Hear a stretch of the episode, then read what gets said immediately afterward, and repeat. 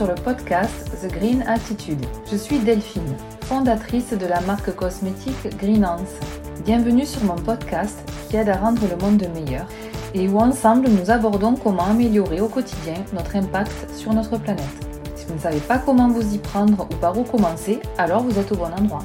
Si cela vous plaît et afin de soutenir ce podcast, n'hésitez pas à vous abonner sur votre plateforme d'écoute préférée, à le noter, le commenter, et je vous le dirai avec plaisir, et le partager sur le réseau social de votre choix. Bonne écoute C'est un épisode un peu particulier aujourd'hui où j'ai envie d'aborder avec toi une question qui me travaille depuis un petit moment et je me dis que c'est peut-être le cas pour toi aussi. Alors je te partage mes interrogations. Doit-on réellement être parfait pour être écolo, pour se soucier de l'environnement et s'interroger sur notre mode de vie et notre choix de vie finalement? Dans les années 70, les écolos étaient plutôt des hippies, peace and love, que peu de gens écoutaient. Et pourtant, déjà, certains scientifiques euh, à l'époque remettaient en question notre société. Bon, ils n'ont pas été écoutés non plus, hein et pourtant, ils n'étaient pas hippies. Je ne parle même pas euh, des végétariens et végans qui étaient une minorité plutôt mal vue. Mais est-ce que ça a vraiment changé aujourd'hui? Bah, Maintenant, on est dans une société où la perfection est de rigueur, mais encore plus quand il s'agit d'environnement. J'ai déjà entendu des personnes venir pointer du doigt mes imperfections, si j'ose dire. Non mais attends, t'as un iPhone et tu te prétends écolo. Euh, déjà, tu devrais commencer par là. Ou euh, si c'est pas toi qui prends cet avion, ça sera quelqu'un d'autre, ça sert à rien du tout ce que tu fais.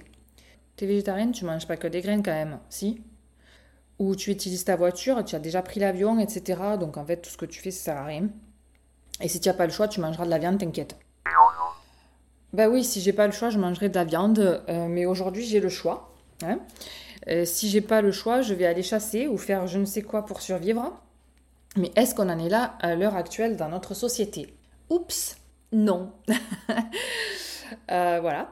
Donc, et oui, j'ai un iPhone car c'est un bon moyen de communication, n'en déplaise à certaines ou certains. Et je fais aussi en sorte d'avoir un téléphone d'occasion. Donc je ne sais pas si tu te poses la question aussi, mais moi je me pose cette question qui est pourquoi il y a autant de pression sur le fait d'être parfait quand on est écolo? Si tu n'es pas toi-même parfait et que tu ne retournes pas à l'âge de pierre, alors tu ne peux pas te permettre de donner des leçons. Mais qui a dit qu'on donnait des leçons? Est-ce qu'un jour j'ai dit que je me permettais de donner des leçons? En tout cas, je ne pense pas l'avoir fait.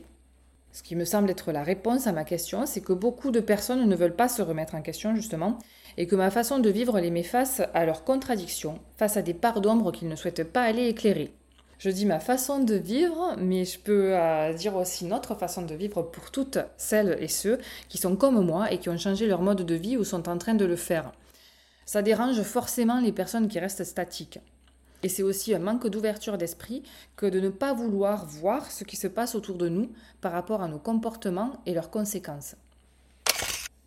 Je me suis longtemps posé des questions aussi parce que je ne suis euh, pas du tout parfaite dans mes actions du quotidien. Mais est-ce que je dois culpabiliser de ne pas être 100% exemplaire sur tout? Eh bien, en vérité, vouloir être parfait dans n'importe quel domaine que ce soit est usant, fatigant et surtout contre-productif. Ça ne fait pas du tout avancer les choses et au contraire, ça pousse à la procrastination et à la dévalorisation de soi. Et on vit dans une frustration et une, insatisfaction permanente. Parce que grand scoop, la perfection, ça n'existe pas.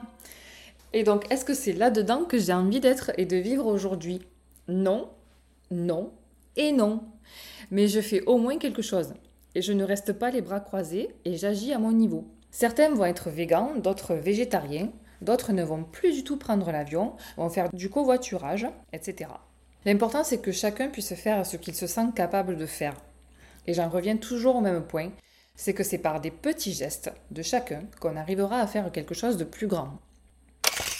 Alors oui, être écolo aujourd'hui, pour moi, c'est une étiquette qu'on nous colle, pour nous cataloguer et nous ranger dans une boîte.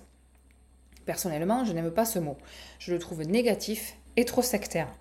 Ça donne une image de personnes un peu marginales et qui ne veulent pas respecter les règles et les codes de la société, qui soit vivent chez les bisounours, soit sont des militants, casseurs et qui n'ont qu'un seul désir, c'est d'empêcher les autres de vivre libres. Alors non, je ne suis pas écolo. Je suis une citoyenne responsable qui en a juste marre d'être endormi et de faire comme si de rien n'était, alors que le système dans lequel je vis n'est pas du tout adapté à notre vie sur Terre. Et jusqu'à preuve du contraire, et malgré des décennies de recherche spatiale, il n'y a que cette planète sur laquelle nous pouvons vivre. Pour terminer cet épisode, j'ai envie de dire que oui, l'étiquette écolo, ça colle à la peau et ça marginalise le problème. Mon avis, c'est que nous devrions tous être touchés par ce qui se passe, nous devrions tous vouloir que cela avance. Parce que c'est notre environnement qui est le point central, le point le plus important. On peut croire que c'est l'économie, le pouvoir d'achat, les retraites, les inégalités hommes-femmes, le racisme. En vérité, toutes ces problématiques seront amplifiées si notre environnement est dégradé. La santé de notre planète est la priorité numéro un. Tu peux me dire en commentaire si tu es d'accord ou pas avec ça. Et puis si tu veux soutenir mon podcast et que tu te retrouves dans ce que je te dis, alors tu peux le commenter, le noter et le partager. Ciao ciao